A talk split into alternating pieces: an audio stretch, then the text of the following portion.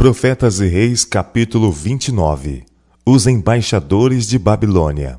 Em meio ao seu próspero reinado, o rei Ezequias foi subitamente acometido de fatal enfermidade. Enfermo de morte, seu caso estava além do poder do auxílio humano.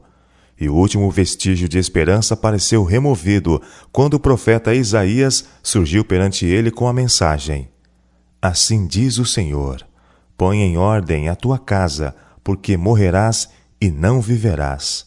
Isaías capítulo 38, verso 1. A perspectiva parecia extremamente negra. Contudo, o rei podia ainda orar aquele que até ali havia sido seu refúgio e fortaleza, socorro bem presente na angústia. Salmo 46, verso 1. E assim ele virou o rosto para a parede e orou ao Senhor, dizendo: Ah, Senhor, ser servido de te lembrar de que andei diante de ti em verdade e com coração perfeito, e fiz o que era reto aos teus olhos. E chorou Ezequias muitíssimo. Segunda Reis, capítulo 20, versos 2 e 3. Desde os dias de Davi, não havia reinado rei que atuasse tão poderosamente para o erguimento do reino de Deus num tempo de apostasia e desencorajamento como fizera Ezequias. O agonizante rei havia servido ao seu Deus fielmente e tinha fortalecido a confiança do povo em Jeová como seu supremo Senhor. E como Davi, podia agora suplicar: Chegue a minha oração perante a tua face, inclina os teus ouvidos ao meu clamor, porque a minha alma está cheia de angústia e a minha vida se aproxima da sepultura. Salmo 82, versos 2 e 3 Pois tu és a minha esperança, Senhor Deus. Tu és a minha confiança desde a minha mocidade. Por ti tenho sido sustentado. Não me rejeites no tempo da velhice. Ó Deus, não te alongues de mim. Meu Deus, apressa-te em ajudar-me. Não me desampares, ó Deus, até que tenha anunciado a tua força a esta geração e o teu poder a todos os vindouros. Salmo 71, versos 5, 6, 9, 12 e 18. Aquele cujas misericórdias não têm fim, ouviu a oração de seu servo. Sucedeu, pois, que, não havendo Isaías ainda saído do meio do pátio, veio a ele a palavra do Senhor, dizendo: Volta e dize a Ezequias, chefe do meu povo: Assim diz o Senhor Deus de teu pai Davi: Ouvi a tua oração e vi as tuas lágrimas. Eis que eu te sararei. Ao terceiro dia subirás à casa do Senhor, e acrescentarei aos teus dias quinze anos, e das mãos do rei da Síria te livrarei, a ti e a esta cidade, e ampararei esta cidade por amor de mim e por amor de Davi, meu servo. Segunda Reis capítulo 20, versos 4 a 6. Jubiloso, o profeta voltou com as palavras de certeza e esperança, ordenando que uma pasta de figos fosse posta sobre a parte enferma. Isaías entregou ao rei a mensagem de misericórdia, proteção e cuidado de Deus. Como Moisés na terra de Midian, como Gideão na presença do mensageiro celestial, como Eliseu, momentos antes da ascensão de seu Senhor, Ezequias pediu algum sinal de que a mensagem era do céu. Qual é o sinal? indagou. De que o Senhor me sarará e de que ao terceiro dia subirei à casa do Senhor? Isto te será sinal da parte do Senhor. O profeta respondeu: De que o Senhor cumprirá a palavra que disse: Adiantar-se-á a sombra dez graus ou voltará dez graus atrás? É fácil, disse Ezequias, que a sombra decline dez graus. Não, mas volte a sombra dez graus atrás. Unicamente por interposição direta de Deus poderia a sombra no quadrante solar voltar atrás 10 graus. Isso devia ser sinal a Ezequias de que o Senhor tinha ouvido sua oração. Concordando, o profeta Isaías clamou ao Senhor e fez voltar a sombra dez graus atrás, pelos graus que já tinha declinado no relógio de sol de Acás. Segunda Reis, capítulo 20, versos 8 a 11. Restaurada sua antiga força, o rei de Judá reconheceu em palavras de cântico as misericórdias de Jeová e fez um voto de despender os restantes dias de sua vida em voluntário serviço ao Rei dos Reis. Seu grato reconhecimento do compassivo trato de Deus para com ele é uma inspiração a todo que deseja gastar seus anos para a glória de seu Criador. Eu disse: Na tranquilidade de meus dias, ir-me-eis às portas da sepultura. Já estou privado do resto dos meus anos. Eu disse: Já não verei mais o Senhor na terra dos viventes, jamais verei o homem com os moradores do mundo. O tempo da minha vida se foi, e foi removido de mim como choça de pastor. Cortei como tecelão a minha vida, como que do tear me cortará. Desde a manhã até a noite me acabarás. Eu sosseguei até a madrugada. Como um leão, quebrou todos os meus ossos. Desde a manhã até a noite me acabarás. Como o grou ou a andorinha, assim eu chilreava e gemia como a pomba alçava os meus olhos ao alto. Ó oh, Senhor, ando oprimido, fica por meu fiador? Que direi? Como me prometeu, assim o fez, assim passarei mansamente por todos os meus anos, na amargura de minha alma. Ó oh, Senhor, com estas coisas se vive, e em todas elas está a vida do meu espírito. Portanto, cura-me e faze-me viver. Eis que para minha paz eu estive em grande amargura Tu, porém, tão amorosamente abraçaste a minha alma, que não caiu na cova da corrupção, porque lançaste para trás das tuas costas todos os meus pecados. Porque não pode louvar-te a sepultura, nem a morte glorificar-te, nem esperarão em tua verdade os que descem à cova. Os vivos, os vivos, esses te louvarão, como eu hoje faço. O Pai aos filhos fará notória a tua verdade. O Senhor veio salvar-me, pelo que, tangendo em meus instrumentos, nós o louvaremos todos os dias de nossa vida na casa do Senhor. Isaías capítulo 38, versos 10 a 20. Nos férteis vales do Tigre e do Eufrates habitava um antigo povo, que, embora nesse tempo estivesse sujeito à Síria, estava destinado a governar o mundo.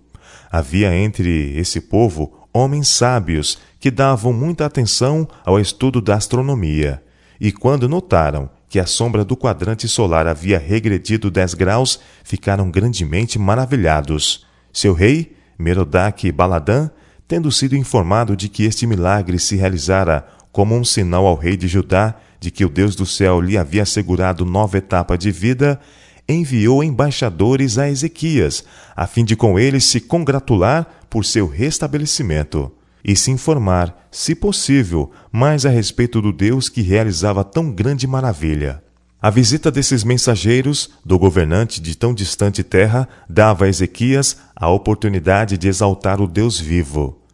Quão fácil lhe teria sido falar-lhes de Deus, o sustentador de todas as coisas criadas, por cujo favor sua própria vida tinha sido poupada, quando todas as outras esperanças haviam desaparecido.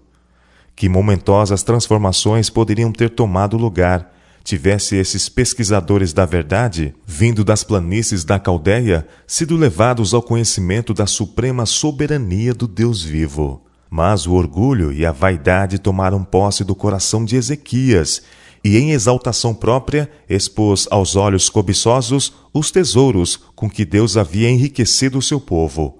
O rei lhes mostrou a casa do seu tesouro, a prata e o ouro, e as especiarias, e os melhores ungüentos, e toda a sua casa de armas, e tudo quanto se achava nos seus tesouros.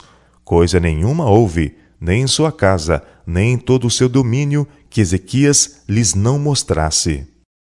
Isaías capítulo 39, verso 2 Não foi para glorificar a Deus que ele assim procedeu, mas para exaltar-se aos olhos dos príncipes estrangeiros.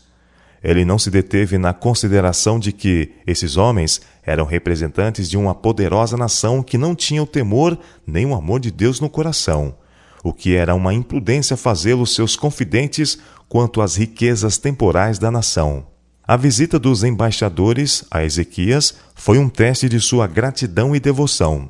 O relato diz: Contudo, no negócio dos embaixadores dos príncipes de Babilônia, que foram enviados a ele, A perguntarem acerca do prodígio que se fez naquela terra, Deus o desamparou para tentá-lo, para saber tudo o que havia no seu coração. Segundo a Crônicas, capítulo 32, verso 31. Tivesse aproveitado a oportunidade que lhe era dada de testemunhar do poder, bondade e compaixão do Deus vivo, o relatório dos embaixadores teria sido como luz espancando as trevas. Mas ele se engrandeceu a si mesmo acima do Senhor dos Exércitos. Mas não correspondeu Ezequias ao benefício que se lhe fez, porque o seu coração se exaltou. Segunda Crônicas, capítulo 32, verso 25. Quão desastrosos os resultados que se deviam seguir.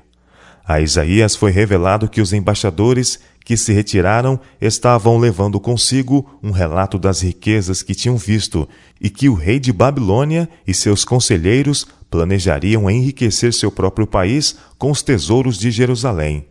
Ezequias havia pecado gravemente, pelo que veio grande indignação sobre ele e sobre Judá e Jerusalém. Segunda Crônicas, capítulo 32, verso 25. Então o profeta Isaías veio ao rei Ezequias e lhe disse: Que foi que aqueles homens disseram? E de onde vieram a ti? E disse Ezequias: De uma terra remota vieram a mim, de Babilônia. E disse ele: Que foi que viram em tua casa? E disse Ezequias: Viram tudo que é em minha casa, coisa nenhuma há nos meus tesouros, que eu deixasse de lhes mostrar. Então disse Isaías a Ezequias: Ouve a palavra do Senhor dos Exércitos. Eis que virão dias em que tudo quanto houver em tua casa, com que entesouraram teus pais até o dia de hoje, será levado para a Babilônia. Não ficará coisa alguma, disse o Senhor, e dos teus filhos, que procederem de ti, e tu gerares, tomarão, para que sejam eunucos no palácio do rei de Babilônia. Então disse Ezequias a Isaías: Boa é a palavra do Senhor que disseste. Isaías capítulo 39, versos 3 a 8. Tomado de remorso, Ezequias se humilhou pela soberba do seu coração, ele e os habitantes de Jerusalém, e a grande indignação do Senhor não veio sobre ele nos dias de Ezequias. Segunda Crônicas capítulo 32, verso 26. Mas a má semente havia sido semeada, e no devido tempo iria produzir uma colheita de desolação e ais. Durante os seus anos restantes, o rei de Judá teria muita prosperidade, em virtude do seu firme propósito de redimir o passado e levar honra ao nome do Deus a quem servia. Não obstante, sua fé seria severamente provada, e ele devia aprender que unicamente pela confiança posta inteiramente em Jeová poderia esperar triunfar sobre os poderes das trevas que estavam tramando sua ruína e a total destruição de seu povo. A história da falta de Ezequias em se provar fiel e sua missão ao tempo da visita dos embaixadores está cheia de importantes lições para todos. Necessitamos, muito mais do que o fazemos, falar dos preciosos capítulos em nossa experiência, sobre a misericórdia e amorável bondade de Deus, as incomparáveis profundezas do amor do Salvador. Quando a mente e o coração estão cheios do amor de Deus, não será difícil partilhar aquilo que faz parte da vida espiritual. Grandes pensamentos, nobres aspirações, clara percepção da verdade, propósitos altruístas, anelos de piedade e santidade encontrarão expressão em palavras que revelem a qualidade dos tesouros do coração. Aqueles com quem nos associamos dia a dia necessitam de nosso auxílio, nossa orientação. Eles podem encontrar-se em tal condição da mente que uma palavra dita a tempo será como um prego encravado no lugar certo. Amanhã, algumas dessas almas poderão estar onde nunca mais as alcançaremos outra vez. Qual é a nossa influência sobre esses companheiros de jornada? Cada dia de nossa vida está carregado de responsabilidades que nós temos de enfrentar. Cada dia, nossas palavras e atos estão fazendo impressão sobre aqueles com quem nos associamos. Quão grande é a necessidade que temos de pôr uma guarda em nossos lábios e vigiar cuidadosamente nossos passos. Um gesto desavisado, um passo imprudente, e poderão surgir ondas de alguma forte tentação que podem levar uma alma para o sorvedouro. Não podemos arrancar os pensamentos que houverem sido plantados nas mentes humanas. Se foram maus, poderemos ter posto em movimento uma sequência de circunstâncias, uma avalanche de males, que não seremos capazes de deter. Por outro lado, se por nosso exemplo ajudamos a outros no desenvolvimento de bons princípios, damos-lhes a capacidade para fazer o bem. Por seu turno, eles exercem a mesma benéfica influência sobre outros. Assim, centenas de milhares são ajudados pela nossa influência, por nós despercebida. O verdadeiro seguidor de Cristo fortalece os bons propósitos de todos aqueles com quem entra em contato. Diante de um mundo incrédulo e amante do pecado, ele revela o poder da graça de Deus e a perfeição do seu caráter.